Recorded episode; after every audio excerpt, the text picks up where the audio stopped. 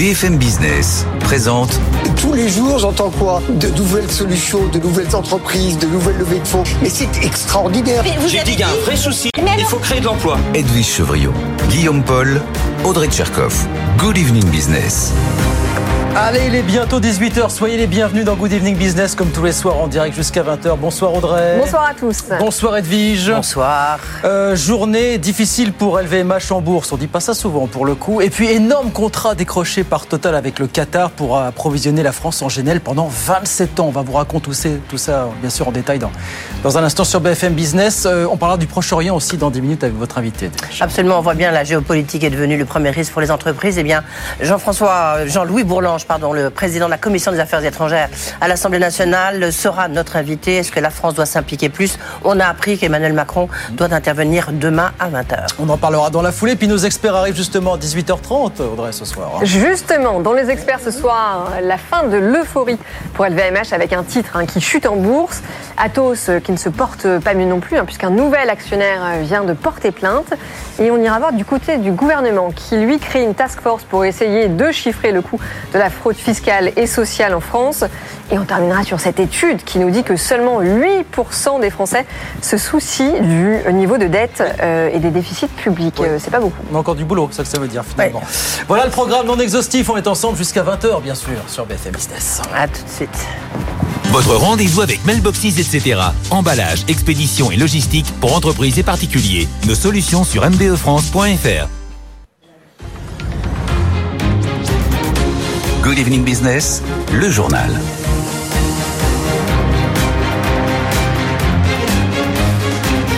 Donc oui, pour commencer, on va en dire un mot parce que c'est vrai que c'est assez rare. Dure journée en bourse pour LVMH. Bonsoir Étienne Braque, vous êtes à Étienne Braque, vous êtes à Euronext pour BFM Business. Bonsoir. Moins 6,5% pour LVMH, c'est vrai, pardon de le dire comme ça, que c'est pas tous les jours, Étienne. hein. Ah, très clairement, il faut revenir à mars 2020, en plein cœur de la crise Covid, pour voir une telle séance sur euh, LVMH. Et pour cause, on en parlait hier soir, publication du chiffre d'affaires, le consensus attendait 11%, ils ont publié 9%. Donc la bourse ne fait pas de, de cadeaux, hein, avec des ventes aux États-Unis qui représentent, il faut le rappeler, un quart du chiffre d'affaires qui se stabilise, la reprise en Asie qui se fait toujours attendre, 11% de, de croissance sur un an. Donc le cours de bourse s'ajuste, 686 euros ce soir à la clôture, un cours euh, qui est au plus bas depuis euh, décembre dernier. Depuis son record historique d'avril, le titre a perdu euh, 22%. Et rien que sur la séance du jour, c'est 24 milliards de capitalisation qui sont partis en fumée. Alors pour vous donner un ordre d'idée, 24 milliards, c'est la taille d'un Michelin ou d'un Legrand en bourse. Alors pour autant, ça ne remet pas en cause la dynamique du groupe. hein. 9% de croissance, c'est une croissance euh, très honorable. Et puis on en reparlera en janvier, mais les résultats seront records pour cette année. hein. Il y aura aucun doute. Vous avez un consensus qui attend 16 milliards de profits pour euh, 2023, soit une hausse de 14% par rapport à l'année dernière. Eh ben, on verra si certains reviennent demain sur les marchés sur LVMH. Merci beaucoup, Étienne. On vous retrouve dans quelques minutes pour faire un point sur les autres valeurs qui se sont distinguées aujourd'hui à la, à la Bourse de Paris. Euh, dans l'actualité ce soir, on a beaucoup de choses dans le secteur pétrolier. D'abord, cette énorme acquisition annoncée par Exxon. 60 milliards de dollars pour racheter le groupe Pioneer, énorme producteur de pétrole et gaz de schiste. Ça va permettre à Exxon de se renforcer, vous savez, ce qu'on- dans ce qu'on appelle le, le bassin pernien. Cette immense région pétrolifère qui couvre une partie du Texas et du Nouveau-Mexique, c'est en tout cas le plus gros deal réalisé par Exxon depuis euh, qu'il a racheté Mobil. C'était en 1999. Et puis dans le pétrole toujours, on a cet énorme contrat passé par Total avec le Qatar. Bonsoir Mathieu Pechberti. Bonsoir. Le Qatar a signé un accord avec Total Energy pour lui fournir et donc pour fournir à la France du GNL pendant 27 ans. Ça, c'est ce qu'on appelle du long terme, Mathieu. hein. Oui, exactement. Et puis euh, tout est géant dans ce euh, contrat. hein. Euh, Total va investir euh, 3 milliards et demi de dollars sur ce champ, le plus grand gisement de gaz dans le monde, hein, qui avait été découvert il y a quelque temps. Total avait déjà annoncé un préaccord avant l'été. Là, il le confirme. Total va pouvoir fournir jusqu'à quasiment 15% de la consommation française en GNL pendant toute cette période. Alors évidemment, ce ne sera pas tous les ans les mêmes quantités de GNL qui seront euh, fournies, mais pour vous donner les ordres de grandeur, ils sont absolument euh, énormes. Total, évidemment, est l'un des leaders mondiaux dans le GNL et il essaye finalement de répliquer au Qatar ce qu'il a fait aux États-Unis. C'est-à-dire qu'il se met au milieu du marché européen, l'Europe étant devenue un grand acheteur de GNL depuis que l'Europe n'achète plus de gaz russe. Total est devenu incontournable sur le GNL GNL américain. Il est le premier exportateur de GNL américain, notamment dans le dans le golfe du Mexique, là où Exxon est en train de de grandir avec Pioneer. Et puis Total est le premier importateur de GNL américain. Donc il est, il est des deux côtés du marché. Il va essayer de faire la même chose avec le Qatar.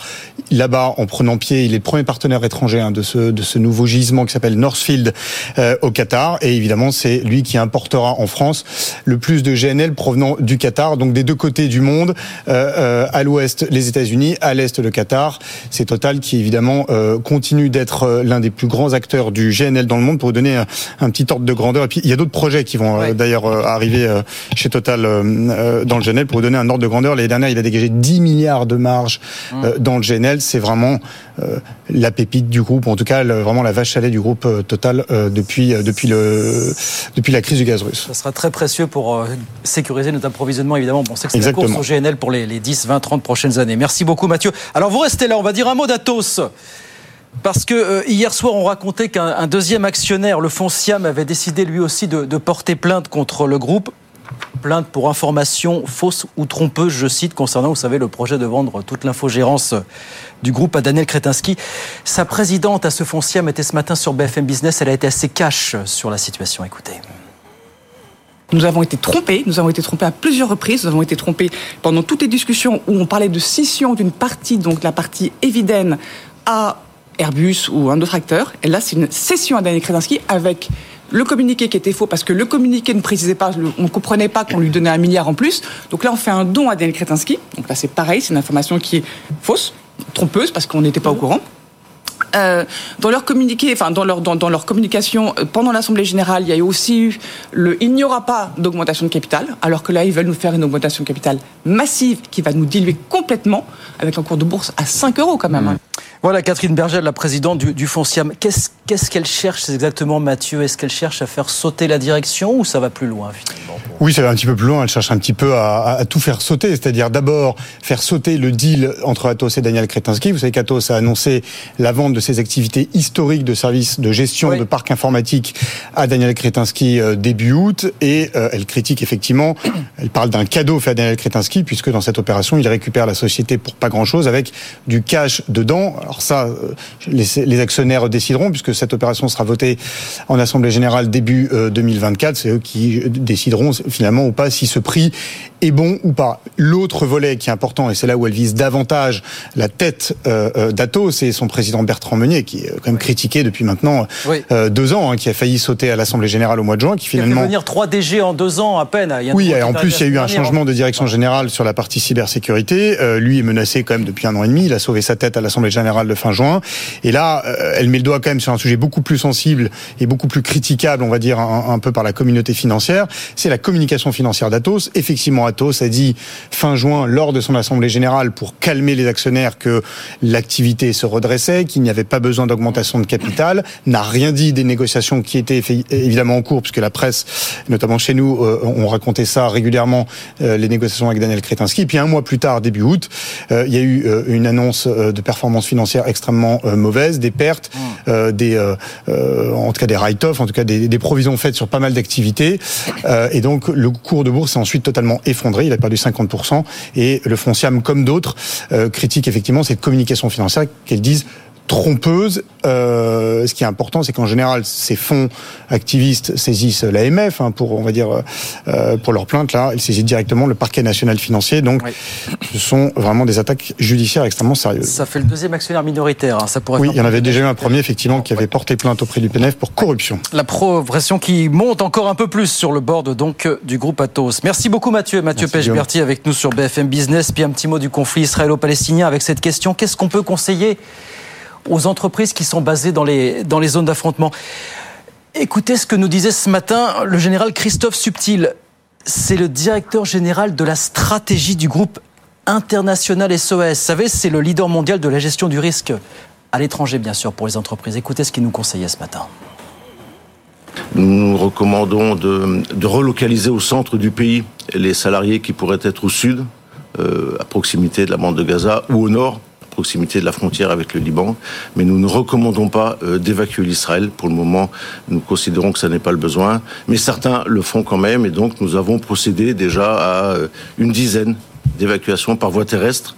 Et sur le plan sûreté, eh bien c'est pareil. Il y a des il y a des entreprises, on a des partenaires sur place qui sont tout à fait capables euh, d'aller chercher des salariés, de, de les escorter jusqu'à leur résidence, euh, voire de les escorter jusqu'à un point d'évacuation s'ils veulent vraiment quitter le pays.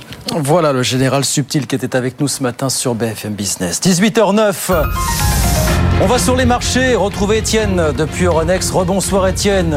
Une fois qu'on a parlé de, du gadin d'LVMH, qu'est-ce qui s'est passé aujourd'hui à la Bourse de Paris? Eh bien, vous avez un CAC 40 qui corrige, hein, forcément, avec LVMH qui pèse de tout son poids, au moins 6,5% pour la valeur à la clôture, 686 euros, donc ça a un impact sur l'indice, moins 0,4%, 7131 points. Après, il ne faut pas l'oublier, une hausse de 2% hier. Alors, ce qui marque cette séance aujourd'hui, c'est les cours du pétrole hein, qui corrigent très clairement, moins 2% pour le Brent à 86 dollars, alors que les cours du gaz, eux, continuent de grimper. Figurez-vous que depuis vendredi, ils sont en hausse de 26%, avec euh, bien sûr la situation en Israël, sachant que l'Israël est est un producteur euh, de gaz, donc les cours du gaz qui sont désormais au plus haut depuis avril dernier. Sinon, grosse nouvelle ici par rapport aux introductions en bourse, puisque vous avez Planisware, vous savez, c'était une introduction en bourse qui devait se dérouler ici demain à la Bourse de Paris. Annulation, le groupe estime que l'environnement marché s'est détérioré et donc par rapport à cela, il remet en cause cette introduction en bourse. C'était très attendu, c'était la plus grosse depuis OVH il y a deux ans. Donc le CAC 40 qui cède du terrain ce soir, moins 0,4%, mais toujours au-delà des 7100 points, 7130. Merci beaucoup Étienne. On regarde rapidement ce qui se passe à Wall Street. Bien sûr, à la mi-séance, le Dow Jones qui perd 0,1%, c'est calme. Hein, 33 712 points.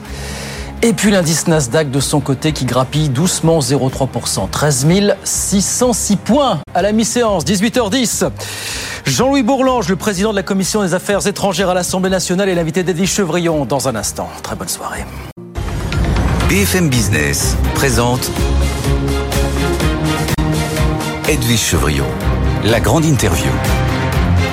Bonsoir à tous, bienvenue dans la grande interview. Notre invité ce soir, c'est Jean-Louis Bourlange. Il est président de la Commission des Affaires étrangères à l'Assemblée nationale. Bonsoir Jean-Louis Bourlange. Bonsoir Edwige Chevrillon. Merci beaucoup d'être là. Vous sortez justement tout juste d'une commission sur les affaires étrangères, évidemment sur le conflit, euh, tout ce qui se passe en, en Israël. On l'a appris tout à l'heure, le président Macron doit intervenir demain à 20h après avoir rencontré les chefs de parti. À votre avis, Jean-Louis Bourlange, est-ce que la France doit s'impliquer plus?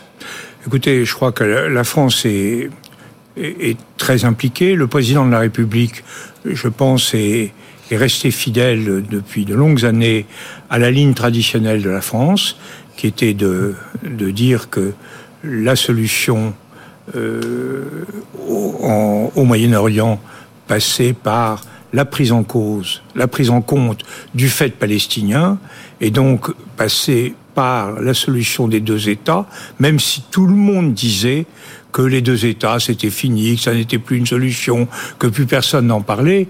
Moi, je crois que c'était une bonne solution pour une raison simple, c'est que on l'a remplacé par rien. Or, ce qui a été démontré ces jours-ci, c'est que le problème palestinien existait, demeurait et qu'il devait être pris en compte. Ça, la France l'a toujours dit. Maintenant, qu'est-ce que dans cette conjoncture particulière le président peut faire? Il doit effectivement, et il le fait, manifester sa totale solidarité avec le peuple israélien qui est atteint dans sa chair par, avec une violence, une brutalité absolument inouïe. Nous devons être aux côtés des Israéliens et aux côtés de tous les Juifs qui ressentent, y compris les Juifs de France, qui ressentent très légitimement un, un, une, une impression de précarité, de danger qui leur rappelle effectivement un passé qui n'est que trop proche. Et tout cela existe. Donc nous sommes maintenant sur le plan, sur le fond des choses. Ce que nous devons faire, nous devons le faire, je pense, avec nos amis européens soit dans le cadre de l'Union européenne, soit dans le cadre de certains États, je pense à l'Allemagne, je pense au Royaume-Uni, qui est hors Union, mais qui est très concerné par la zone.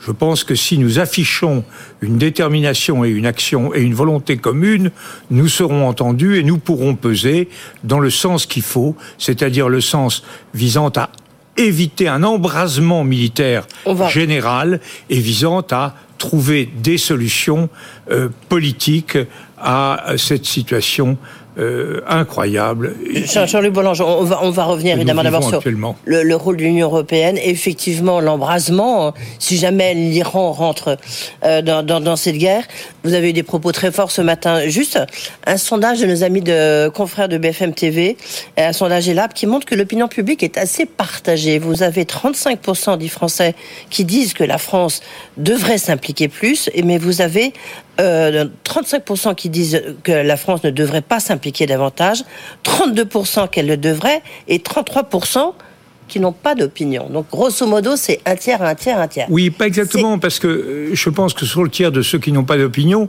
c'est très légitimement qu'ils se demandent ce qu'on peut faire. C'est une incertitude sur s'impliquer plus, bien entendu, mais pour faire quoi exactement? Et le tiers qui est réservé ou qui est hostile, mmh. il craint simplement, et ça, aussi c'est un sentiment légitime, mais tout ça n'est pas encore réfléchi. Euh, ils craignent qu'on soit engagé à notre tour dans une guerre. Or, les Français ne veulent pas qu'on soit engagé dans une guerre. Ça ne veut pas dire du tout, me semble-t-il, que les Français ne seraient pas d'accord avec le président de la République et avec euh, ses collègues européens pour apporter des solutions de détente, de pacification, de coopération euh, dans, dans la zone. Tout le monde sait bien que le Moyen-Orient, c'est devenu ce qu'on disait des Balkans avant la guerre de 14, c'est devenu une poudrière et qu'il faut absolument calmer le jeu. Et ça, calmer le jeu, c'est la responsabilité de la communauté internationale. La France joue un rôle important. Elle est membre euh, permanent du Conseil de sécurité. Elle est fortement impliquée dans la construction européenne, elle est fortement impliquée dans l'Alliance atlantique. Tout cela fait que nous devons peser de notre poids, qui est celui de la modération, de la pacification, de la détente, de la détente, de la coopération et de la paix, comme disait le général de Gaulle. Qu'est-ce que peut faire l'Union européenne, vous qui avez été si longtemps un député européen euh, en plus important, qui pesait beaucoup, que peut faire l'Union européenne aujourd'hui Là, vous savez, je crois qu'il faut euh, d'abord éviter un embrasement général. Euh, les États-Unis sont très attachés.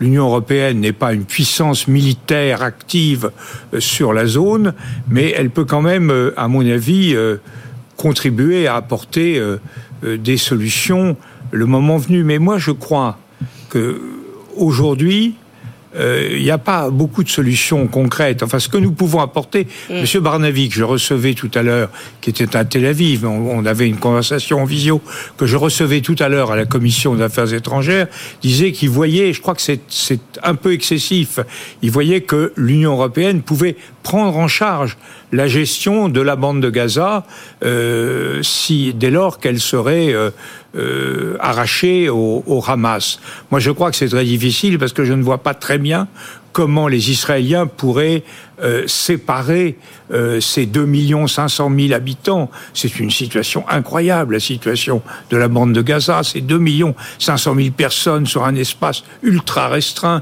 C'est 6 000 personnes au kilomètre carré. Comment les arracher, comment arracher le Hamas à tout cela? Tout ça est très très difficile. Mais je crois que à, moyen terme, on pourrait contribuer à favoriser, à relancer d'une manière ou d'une autre un, processus de paix. Mais euh, la vérité, c'est que la solution, passera par une modification de la politique israélienne. Je ne sais pas comment les Israéliens vont réagir. Ils ont l'habitude de voter assez régulièrement, mais ce qu'on voit bien, c'est que l'équation politique. Ils viennent de voter, ils ont voté oui, il y a mais ils votent, ils votent hein, tous les six mois. Hein, oui. Pas, ah oui. euh, mais que l'équation politique, Netanyahou plus les partis d'extrême droite, qui n'avaient qu'une seule idée, c'est de coloniser la Cisjordanie, c'est une mauvaise équation. Ils se sont détournés de, de, de la bande de Gaza, ils ont ah créé une situation très difficile en Cisjordanie, et ça ne va pas. Je pense qu'il faut un gouvernement euh, d'union nationale. Mais oui, mais on ne peut pas l'imposer, c'est un régime mais démocratique. C'est bien, oui, oui. bien, ce que je dis. Il pas que la solution appartient aux Israéliens et pas, euh, et, et, et, pas d'abord aux Européens. Ce que nous pouvons, c'est accompagner, aider, bah, accompagner la signature de nouveaux accords, comme on l'a fait d'une, on l'a fait régulièrement euh, depuis, euh, depuis, depuis des, des, des, années. Là, nous sommes engagés. Nous voyons en Israël une politique qui euh, a tourné le dos progressivement euh, pour des raisons complexes, à la politique qui avait été suivie par Isaac Rabin. L'assassinat de Rabin, c'est quand même quelque chose de très important en 95.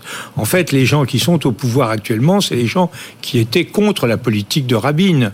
Et c'est ça qui sont, euh, ce sont eux qui sont au gouvernement en Israël. Et on voit bien qu'ils ont échoué. Ça ne veut pas dire, ça ne veut pas dire que ce qui est, ce qui s'est passé n'est pas absolument horrible, condamnable, mais c'est aussi euh, la conséquence, euh, Monsieur Barnavi, ancien ambassadeur d'Israël à, Paris, l'a dit d'une façon extrêmement claire dans le monde euh, de lundi. C'est la conjonction d'un groupe fanatique terroriste qui est le Hamas avec une politique qu'il qualifie lui d'imbécile. Jean-Louis Bourlange, plusieurs questions quand même. Comment une attaque de cette ampleur a-t-elle pu être possible?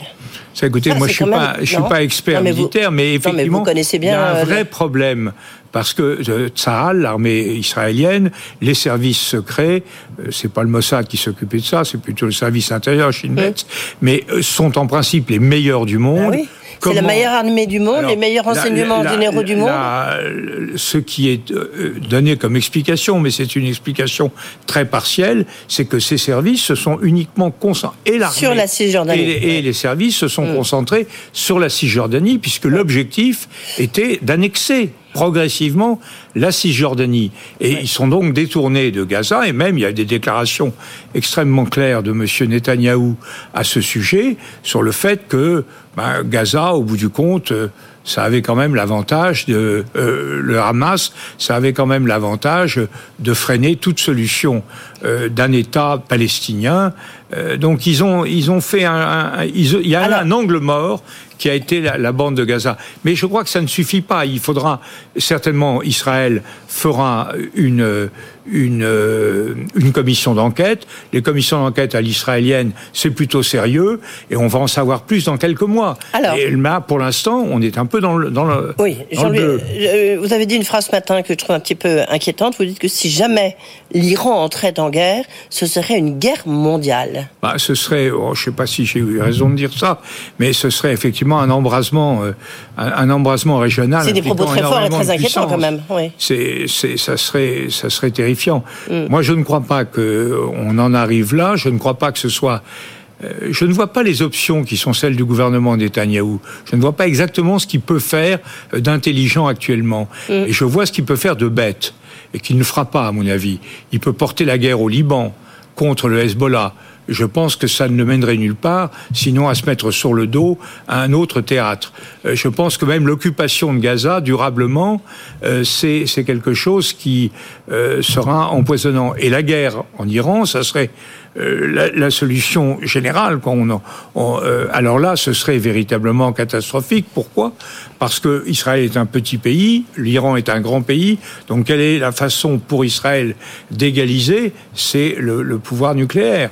On, on va pas, on va pas s'acheminer vers une guerre nucléaire. Donc, moi, je crois que tout ça euh, sera plus ou moins contrôlé et par les Russes qui n'auront pas intérêt à tout cela et par les Américains qui vont effectivement et qui déjà ont installé un porte-avions et essaient d'avoir une pression modératrice euh, sur tous ces acteurs. Donc je pense que le parti de la modération devrait l'emporter, mais il reste qu'on a cette bande de Gaza contrôlée par de 2 500 000 habitants, vivant dans des conditions d'une précarité extraordinaire, et contrôlée par le Hamas, et qu'Israël actuellement bloque dans ses vivres, dans, dans, tous ses moyens de survie. Donc là, il faut trouver une solution rapide et qui ne soit pas une solution catastrophique pour cette parce population. Que pour l'instant, on voit bien que le bilan, toutes les heures, euh, évidemment, euh, s'aggrave, ne cesse de s'aggraver. Euh, une question, euh, plusieurs questions encore rapidement. D'abord, vous êtes d'accord avec euh, Elisabeth Borne Tout à l'heure, il y a une hommage au, un hommage au Sénat, un petit peu plus, je dirais, solennel que celui qui s'est passé à l'Assemblée nationale. elle a dit il y a eu un avant et un après 7 octobre 2023, comme il y aura, comme il y a eu un avant et un après 11 septembre 2001. Vous êtes Ah, je- d'accord avec crois ça que- Je crois qu'il s'est passé quelque chose de très fondamental et qu'en tout cas en Israël, la vie ne sera jamais pareille après et avant. Mm. En revanche, si on poursuivait la comparaison, ça serait dramatique. Parce que qu'est-ce qui caractérise le 11 septembre? C'est immédiatement après une surréaction totalement irresponsable des Américains qui ont, euh, qui ont euh, fait la guerre à l'Irak dans des conditions vraiment irréfléchies et qui ont en réalité livré une bonne partie du Moyen-Orient à l'Iran. Donc j'espère qu'on ne va pas, euh, au lendemain du 7 octobre, euh, se livrer à des représailles, à des surenchères qui conduiraient à un résultat aussi catastrophique que celui qu'on a observé après le 11 septembre. Ce va- faut contrôler. Oui. Puisque vous parlez Faire de baisser la- la pression. baisser la pression, mais à mon avis, elle n'est pas encore, euh, elle n'a pas encore fini de monter. hein. On, on voit bien que le, le risque politique, géopolitique, est en train de devenir vraiment la première menace, notamment pour les entreprises, mais sur, sur le monde. Euh, c'est, est-ce que c'est la géopolitique dorénavant qui conduit le monde, qui va conduire le monde C'est pas Les seul- risques géopolitiques C'est pas seulement la géopolitique, les affrontements géopolitiques, on les a toujours connus. Non, mais on voit Ce bien la qui- Ce Russie qui et se la- passe actuellement, c'est, on avait dit que la guerre de 14 avait entraîné, c'était un, un historien qui avait eu l'expression, une brutalisation du monde. Et là, ce que nous vivons, c'est une nouvelle brutalisation de tous les rapports internationaux. Il y a une trentaine d'années, on négociait, on discutait, on avait des discours idéologiques, on avait des négociations, c'était par le langage, y compris par la menace, que tout passait. Maintenant, nous sommes dans la violence à l'état pur, dans la gesticulation symbolique, dans les prises d'otages, euh, dans un, un- euh, et avec une absence totale de référence morale. Mon ami, euh, regretté Pierre Asner, disait, moi, au moins les hypocrites, euh, ils respectent les grands principes. C'est l'hommage, l'hypocrisie, c'est l'hommage que le vice rend à la vertu. Maintenant, plus d'hypocrisie. Vous écoutez Poutine, vous écoutez Xi, vous écoutez euh, euh, le Hamas, vous écoutez n'importe qui. Les, les hommes politiques euh, internationaux sont absolument indifférents aux exigences éthiques. Est-ce que vous- Ça, je crois que c'est très grave. Est-ce que vous soutenez l'action du commissaire euh, Thierry Breton qui dit qu'il faut absolument euh, maîtriser euh, les réseaux sociaux et du, et du reste Là, il, il fait une très grosse pression sur eux? Ah, je crois que les réseaux sociaux ont pas mal. Je sais pas comment on peut les maîtriser. Il connaît mieux le, le dossier Oui, que moi. mais- Mais, euh, je crois que les réseaux sociaux. Euh, Jean-Marie Guéhenno avait écrit des choses très belles là-dessus dans son, son livre sur le 21e siècle. Euh, les réseaux sociaux ont contribué vraiment très fortement au, développement d'une extrémisation, d'une radicalisation des esprits. Parce que les réseaux sociaux, c'est simple. Vous vous reconnaissez d'un bout à l'autre de la planète avec des gens qui pensent comme vous. Et donc, vous surenchérissez ensemble et vous diabolisez tout ce qui vous entoure. Quand il n'y a pas de réseaux sociaux, vous parlez avec votre voisin. Il est différent de vous, il pense pas comme vous, etc. Mais vous le voyez. Quand vous êtes sur les réseaux sociaux, vous ignorez vos voisins. Et vous, vous cherchez des gens avec lesquels vous êtes en affinité et en affinité sur des solutions extrêmes. Donc, le réseau social, c'est une machine à accélérer la radicalisation. Et quand tout le monde est radicalisé, bah, c'est la bagarre générale. Ouais. Le, pour finir, juste une question comme ça qui, qui- qui me vient. euh, Jean-Louis Boulanger, qu'il y a aussi une des grandes difficultés actuelles, c'est qu'il n'y a pas des grandes figures politiques Bah, écoutez, pour mener des accords, pour justement essayer de faire baisser la pression, comme vous l'avez dit Ah, C'est pas tellement intéressant de faire de la politique actuellement pour les gens. Si vous avez des ambitions, regardez ce qu'est un homme politique. Il est très bien payé, contrairement à ce que pensent les gens. Euh, il n'a pas beaucoup de prestige. On considère qu'il prend dans la caisse. On lui donne pas beaucoup de pouvoir. C'est alors que les chefs d'entreprise euh, sont les rois de la fête. Ils sont, ils sont euh, écoutés, créatifs, respectés, etc. Donc il y a, y a quelque chose. Regardez quelqu'un comme le président Macron, qui est un homme brillant, jeune, intelligent, etc. Regardez la façon dont un grand nombre de Français le traitent. C'est indépendamment, on peut être contre sa Et politique. c'est pas votre parti, hein, donc je, je précise, vous êtes non, modem. mais, Oui, non, oui. non, mais moi je suis au Oui, modem, moi je regarde ça d'assez loin. Euh, mais je, je dis, non mais c'est un exemple, je pourrais en prendre d'autres, même François Hollande. François Hollande n'avait pas véritablement démérité. Bon, il, il- on pouvait, bon, j'étais pas d'accord avec lui, etc. Mais regardez la façon dont ils sont traités. Alors, quand vous avez, quand vous avez euh, 25 ans, que vous avez de l'ambition, que vous voulez faire quelque chose, vous vous faites, vous faites plutôt soit dans les entreprises, soit dans la dans les- dans l'humanitaire, dans la solidarité, dans la Mais pas philanthropie, dans, la, politique. D'accord, La, la politique, elle a, est, est- est- est vraiment la, mauvaise. euh, le- Mauvaise pioche, on va dire ça comme ça. Merci Jean-Louis Bourlange. voilà. Dans tous les cas. Moi, je fais de la politique. Et je suis un vieux. et vous avez fait bien de la politique. Merci. C'est pour ça que vous êtes là. Merci beaucoup d'avoir été avec nous, le président de la Commission des Affaires étrangères à l'Assemblée nationale. Tout de suite, Guillaume Paul, l'essentiel de l'actualité. BFM Business, l'info éco. 18h30 sur BFM Business dans l'actualité ce soir. C'est assez rare pour être souligné. Dure journée, très dure journée pour LVMH en bourse. Le titre a perdu quasiment 6,5% après avoir annoncé des chiffres de vente trimestriels inférieurs aux attentes. C'était hier soir, bien sûr, après la, la clôture des marchés. Euh, dans l'actualité ce soir, beaucoup de choses dans le secteur pétrolier. D'abord, cette énorme acquisition annoncée par Exxon. 60 milliards de dollars pour racheter le groupe Pionnier, énorme producteur de pétrole et de gaz de schiste, ça va permettre à Exxon de se renforcer dans ce qu'on appelle le bassin pernien. Vous savez, cette immense région pétrolifère qui couvre une partie du Texas et du Nouveau-Mexique. C'est le plus gros deal réalisé par Exxon depuis qu'il a racheté Mobil il y a 24 ans. Et puis dans le pétrole, toujours cet énorme contrat passé par Total avec le Qatar. Euh, Qatar a signé un accord avec Total pour lui fournir et pour fournir à la France du GNL pendant 27 ans. Le Qatar pourrait ainsi fournir jusqu'à 3,5 millions et demi de tonnes de GNL par an à la France. Les livraisons débuteront en 2026, on fait savoir les deux groupes aujourd'hui. Et puis Bruxelles qui met la pression sur Meta, la maison mère de Facebook. Elle lui donne 24 heures pour présenter des mesures contre la désinformation, dit-elle, qui s'étend sur le réseau concernant le conflit entre Israël et le Hamas. En clair, 24 heures pour expliquer comment le réseau va appliquer le fameux DSA européen. 18h32, on vient dans un instant avec Audrey Tcherkov, avec les experts, avec Edwige Chevrillon, Emmanuel Le Chypre et Mathieu Pechberti. À tout de suite.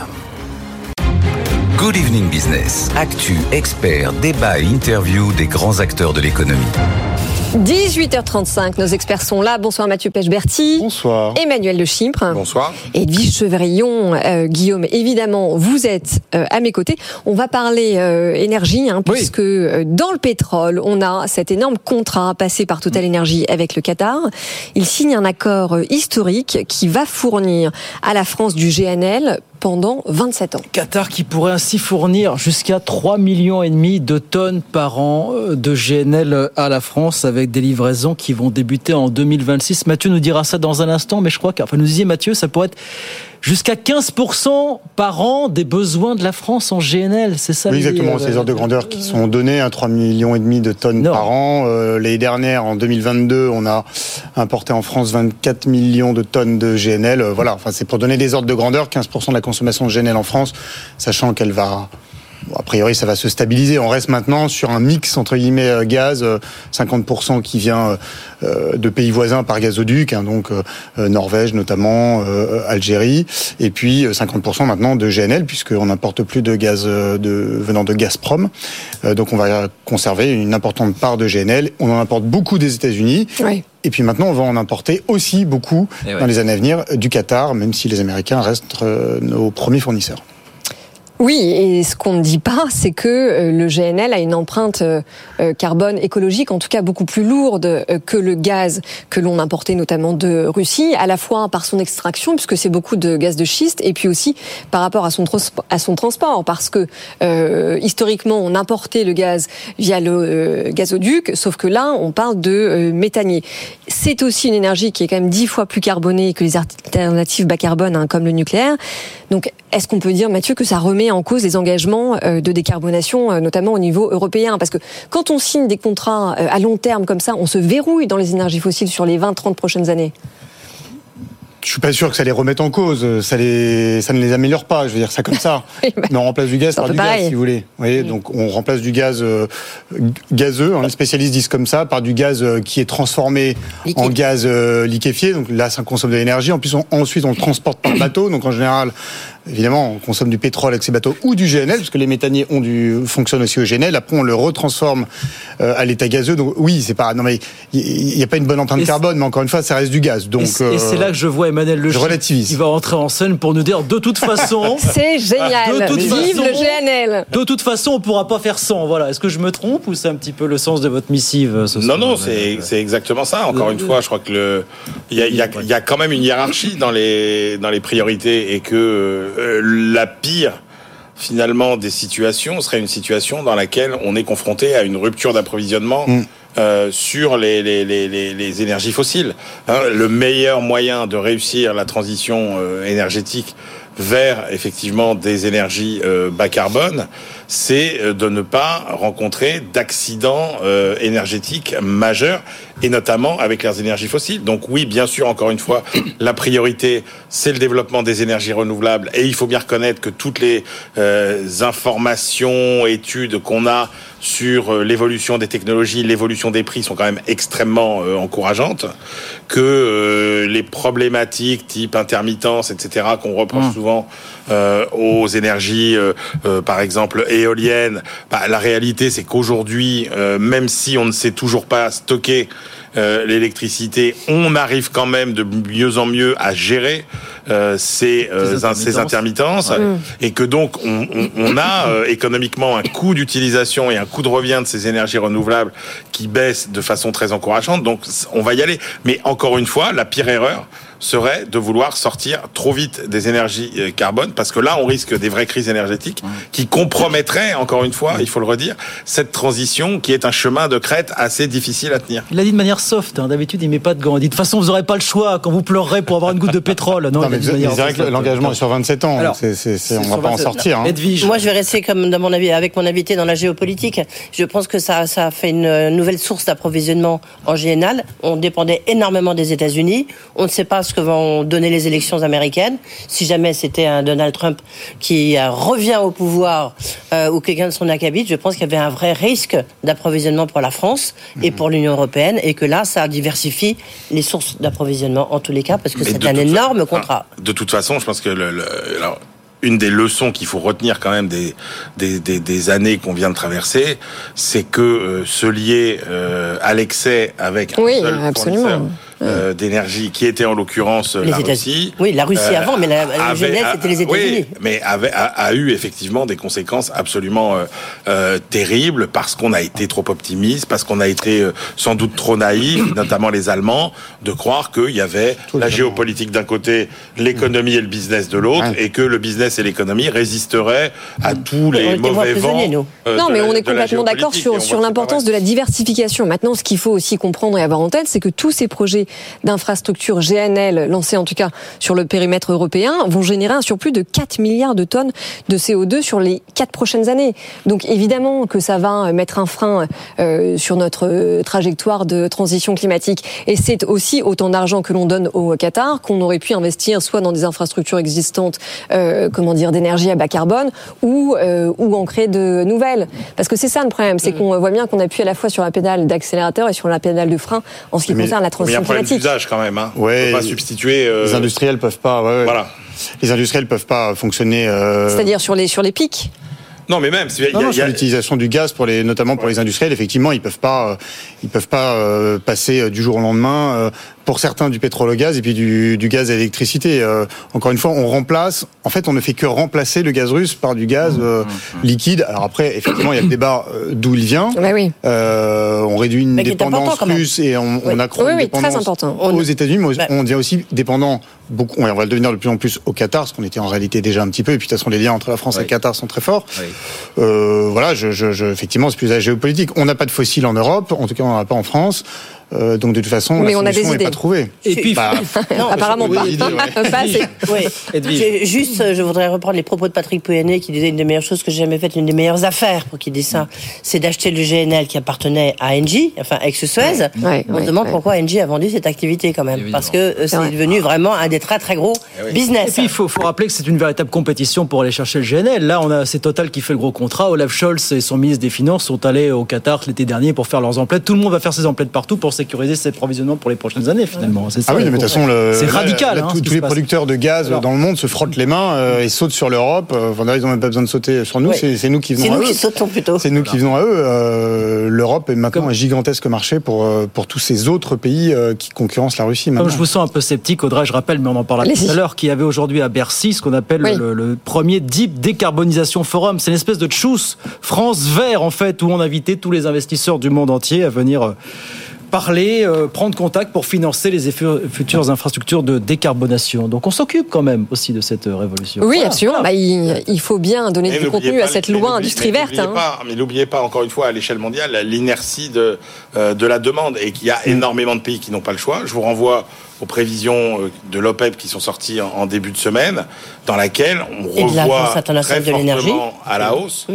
euh, les perspectives de consommation euh, de pétrole. Oui. L'OPEP nous dit on va voir la demande mmh. mondiale de pétrole augmenter au moins jusqu'en 2045, ce qui est une mmh. révision assez forte à la hausse euh, des prévisions qui avaient été faites l'année dernière. Mais ce qui, est, ce qui est un énorme problème, Emmanuel, parce que quand on écoute les scientifiques mm. du GIEC, il nous reste seulement 5 ans d'émissions au rythme actuel pour limiter le réchauffement à 1,5 degré. oui, mais ils sont pas au volant. Non, mais euh, l'Agence internationale de l'énergie aussi. Bosser. Ils sont pas dans les cuisines des gens qui ont besoin de faire chauffer leurs gamelles. Donc ils sont tous fort sympathiques. Euh, ils nous alertent. Ils sont dans leur rôle.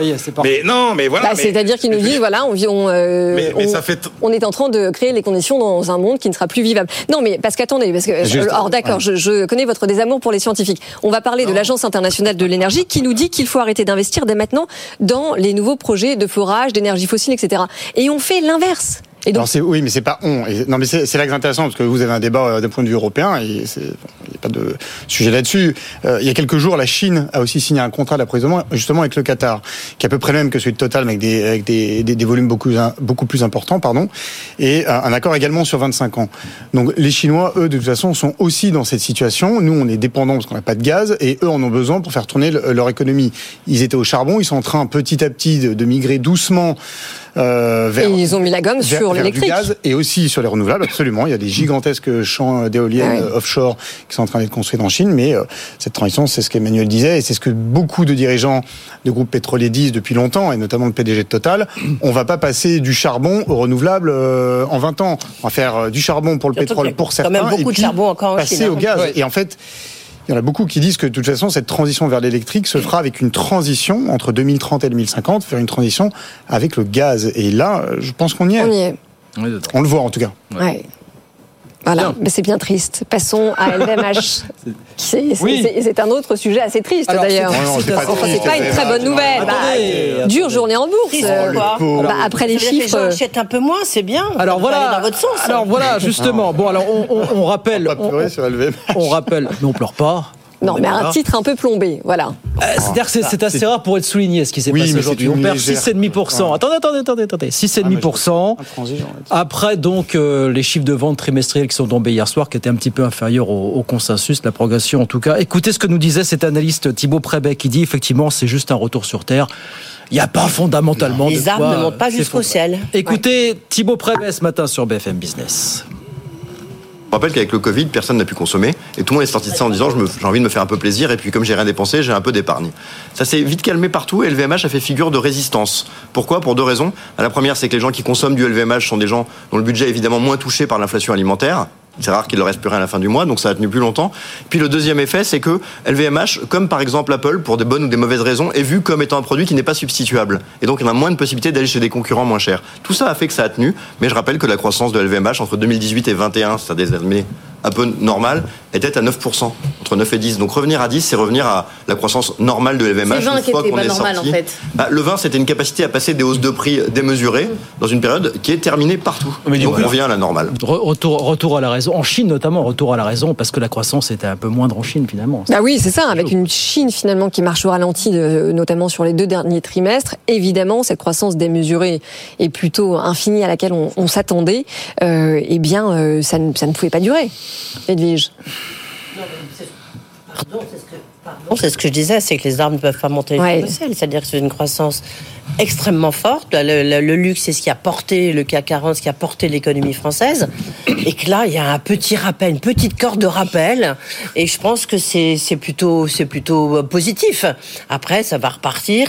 Je pense qu'il n'y a rien de catastrophique dans la. Dès demain, ça C'est un petit avertissement euh, qui montre que ben, même. Bernard Arnault, même LVMH, je veux dire, ne sont pas euh, tout puissants. Non, ah, oui, mais c'est une légère correction euh, qui ne mérite pas de, euh, autant d'envolées de, lyriques.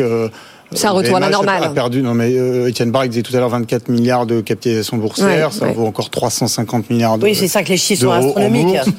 Euh, on reste une, une croissance à un chiffre au lieu d'être une croissance à deux chiffres. Bon, voilà, euh, calmons-nous. Et puis en plus, ça va sûrement un peu durer parce que le, le moteur chinois n'est pas prêt de redémarrer tout de suite. Euh, Donc, euh, euh, Et puis voilà, le Moyen-Orient, euh, évidemment, les soyons, conséquences euh, de ce qui se passe en Israël, Évidemment. euh, les conséquences sur le Moyen-Orient.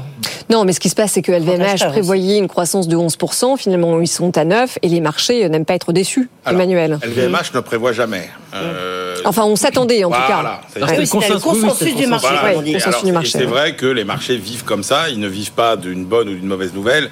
Ils vivent euh, d'un écart, en fait, euh, à la prévision qu'ils avaient fait. Alors, des fois, ils, ils sont euh, surpris. euh, Et ils aiment à se faire agréablement. peur. Des fois, ils sont un peu déçus. Mais c'est vrai que c'est devenu. euh, si vous avez 5 actifs financiers ou 10 actifs financiers à mettre aujourd'hui dans un portefeuille que vous considérez comme absolument sûr. Vous mettez euh, quelques grands titres de dette publique euh, de, de, de grands pays, euh, vous mettez Apple et puis vous mettez et puis vous mettez LVMH parce que c'est une entreprise qui est présente dans le monde entier, qui est finalement immunisée un peu contre tous les risques à peu près à l'échelle de la planète, qui a une capacité à fixer ses prix absolument spectaculaire et qui est encore une fois sur un secteur très particulier. Ouais. Euh, puisque quand vous vendez du luxe comme le vend LVMH, vous ne vendez pas des produits, vous vendez du, vous vendez du, symbole, vous vendez du, du rêve. Et c'est très compliqué le statut de, de ces marques-là euh, euh, à C'est la grande force Et d'LVMH. Et, et- et c'est ça. Et, en plus, vous vendez ce rêve et vous vendez ce symbole euh, sur tous les grands produits de luxe, mais aussi sur tous les produits qui se déclinent, euh, qui sont beaucoup plus accessibles et sur lesquels il y a des potentialités de marché qui sont extrêmement. Pas perdre de vue qu'on est dans un contexte de marché quand même assez, assez agité. Regardez ce qui s'est passé il y a quelques semaines sur la Société Générale. Regardez ce qui s'est passé Sur sur Atos. Atos. Ah, on Regardez est ce qui s'est passé sur Alstom. Euro Et et sur sur Alstom. Alstom. Pardon, pas sur Atos, sur Alstom. On a Et sur Euroapi hier. plus inquiet pour, euh, et sur Euroapi. pour Pour Alstom que pour LVMH, on est d'accord. non, c'est clair. la Non, mais c'est sûr non, mais, non, mais d'autant que dans les contextes de crise, finalement, les produits très haut de gamme que, que vend LVMH sont plutôt considérés comme des, comme des investissements. On va voir ce qu'ont fait les concurrents parce que euh, à côté d'LVMH, il y a quand même une société euh, qui est Hermès, qui elle n'a pas exactement le même positionnement, qui est encore plus haut de gamme, qui a ce, ce price power dont on parle souvent, Oui. qui est beaucoup plus fort que celui de LVMH. Et qui, qui a déjà des marges Donc, qui opérationnelles pourrait- absolument euh, incroyables. Donc on va voir comment, euh, comment Oui, alors, réagir sachant et que- comment seront les résultats. Et juste le, le, le LVMH, ce qui est un peu plus, euh, un peu moins euh, positif, on va dire, dans ces résultats, c'est aussi la toute la division vin spiritueux qu'on n'ont pas les autres groupes, en tout cas pas euh, les Mais groupes qui- comme, qui euh, ralentit en ce comme. Hermès. Oui, voilà, non mais c'est Ouais. ceux-là qui, qui ralentissent davantage. Ouais. Euh, Et donc ce, ce- cette diversification qu'a LVMH et que n'ont pas les autres, notamment je pense à Kering et Hermès, on va voir comment comment, Justement, comment ça réagit. S'il y a pas un petit- affiché, là, D'ailleurs- sur les écrans. d'ailleurs, voyez, décalage qui se fait. si vous voyez, regardez la télévision, de- voilà, justement de Hermès et Kering. Par sont, sympathie, euh, tout le monde a chuté évidemment ce soir. Oui, mais il chute moins qu'LVMH. C'est vrai, peut-être c'est vrai. Oui, et puis, enfin, il y a- division et pas le même positionnement. Oui, c'est vrai. Non, mais il y a aussi un sujet de chiffre d'affaires par rapport à la taille euh, du groupe, parce que euh, LVMH notamment se paye 20 fois euh, les résultats. Son plus haut historique, c'était juillet euh, 2021, où c'était 35 fois. Et je crois que Hermès euh, est à 40. Oui, mais le, le positionnement d'Hermès Ouais. est plus haut de gamme que celui de LVMH. Encore une fois, ils vont beaucoup plus assez sur Avec le luxe, moins produits d'appel. produits de luxe, Ouais. euh, moins euh, démocratisés entre guillemets, hein, très entre guillemets de, de- que LVMH. Et LVMH a cette branche vin spiritueux qui est elle beaucoup plus sensible à la consommation entre guillemets mass market. Ça n'empêchera pas les résultats dans janvier prochain sur 2023 d'être record. Nous rappelons Absolument, aussi, historique. De toute façon. Oui, Edwige, encore un mot là-dessus Non? Non, ouais, non, ça rejoint juste ce que je disais tout à l'heure, c'est que la géopolitique aussi va, va jouer, va peser surtout pour des groupes comme LVMH. Eh bien, justement, c'est une bonne transition, Guillaume. Oui, parce qu'on va parler évidemment, on va revenir sur l'entretien que vous avez eu avec Jean-Louis Bourlange, président de la commission des affaires étrangères de, de l'Assemblée nationale, sur la situation euh, au Proche-Orient. Bon. Attitude de l'Europe, finalement. Que doit Bah. faire l'Europe? Est-ce qu'elle doit s'imposer plus? Est-ce qu'elle doit Non, ce qui est, oui, ce qui est intéressant d'abord, c'est l'attitude de la France. Euh, encore une fois, je ne sais pas si vous avez vu ce sondage euh, qu'a qu'a publié euh, il y a juste euh, il y a une heure euh, BFM TV, euh, et là, qui montre quand même que l'opinion publique française est assez partagée. En fait, il y, a, il y a 35% qui disent que la France ne veut pas faire plus, il y a 33% qui disent que la France peut faire plus, s'impliquer plus, et puis vous avez 32% qui Mmh. disent euh, bah non, euh, moi je sais pas très bien. Le sondage s'affiche sur les écrans, hein. Et, euh, on ne sait pas très bien si euh, on doit s'impliquer ou pas. Donc, intervention d'Emmanuel Macron demain à 20h. Oui. Il aura réuni les chefs de parti à 12h à l'Elysée euh, demain. Euh, Jean-Louis Bourlange, qui nous expliquait, lui qui connaît bien euh, l'Union européenne, il dit en fait, d'accord, c'est toute l'Union européenne, mais c'est surtout la France, l'Allemagne et le Royaume-Uni qui a évidemment euh, un historique très fort euh, euh, au Moyen-Orient. C'est peut-être qu'on peut, c'est eux qui peuvent essayer de trouver une solution. Est-ce que c'est eux qui doivent gérer ensuite soit la, bande de Gaza, trouver une issue? Évidemment, il disait surtout, on n'en est pas encore du tout, du tout là. Hein. Oui, mais j'ai été quand même surprise parce qu'il a rappelé les, chiffres. C'est sûr que les, Palestiniens vivent dans, un état de pauvreté pour la plus grande partie, avec un très grand taux de chômage. Euh, 35% euh, des gens qui vivent à Gaza vivent sous le seuil de pauvreté. Euh, mais en même temps, euh, il n'a pas du tout parlé de l'aide européenne qui est de 1,2 milliards d'euros sur 4 ans et qui est censé justement venir financer les systèmes d'éducation, de santé. Et qui va être maintenu justement parce qu'il voilà, qui va être maintenu. Ils en ont déjà reçu 50%. Et il y avait une question, savoir s'il fallait la suspendre ou pas. Et donc. Euh, et puis il y a aussi une question est-ce qu'il faut conditionner ces aides, Edwige Parce qu'elles ne sont pas conditionnées pour le Déjà, moment. la réexaminer, les réexaminer ces aides, s'assurer que les aides sont bien fléchées, vont bien là où elles doivent aller et pas dans les caisses du Hamas, en l'occurrence. En tous les cas, la seule chose qu'on sait pour l'instant, c'est que cette aide va être versée. Oui. Il n'y a pas de remise en cause, en tous les cas, de la part de l'Union européenne. Je sais pas, Emmanuel, est-ce qu'il y a une place pour la diplomatie européenne dans cette histoire On en revient toujours à la phrase de Kissinger sur euh, pas de numéro de téléphone pour l'Europe, euh, finalement, dans ce genre de, dossier. Bah, chacun, a son, chacun a son histoire assez, euh, assez unique. Notre histoire avec cette région n'est pas la même que celle des Anglais, n'est pas la même que celle des Allemands. Moi, je suis pas convaincu que l'Europe a un rôle important à jouer. Moi, j'ai l'impression que euh, les autorités israéliennes, à part les États-Unis, euh, n'écoutent pas euh, grand monde, grand monde aujourd'hui. Les Américains ont campagne électorale aussi, hein, ça se joue ça. Quand même. Oui, et puis il y avait campagne électorale, campagne électorale aux États-Unis. Oui, ce qui joue là quand même, c'est que vous avez quand même des otages français, des fois des otages français, des otages mmh. allemands, des otages mmh. américains. donc il y a quand même une implication, je dirais, obligée. Mathieu Pechberti. Maintenant, mais sur l'implication de l'Union européenne et particulièrement de la France, moi je note quand même que la France, euh, depuis maintenant une bonne décennie, euh, euh, recule dans son influence au Moyen-Orient. Hein. La mmh. France avait toujours eu une influence très importante, notamment dans les pays arabes, et c'était je ne vais pas faire de la, de la, grande histoire, mais oui, oui, non, mais là on parle du, Moyen-Orient, mais il y avait quand même cette idée que les Américains étaient évidemment très proches d'Israël, que la France avait quand même des relations très fortes avec beaucoup de pays du Moyen-Orient.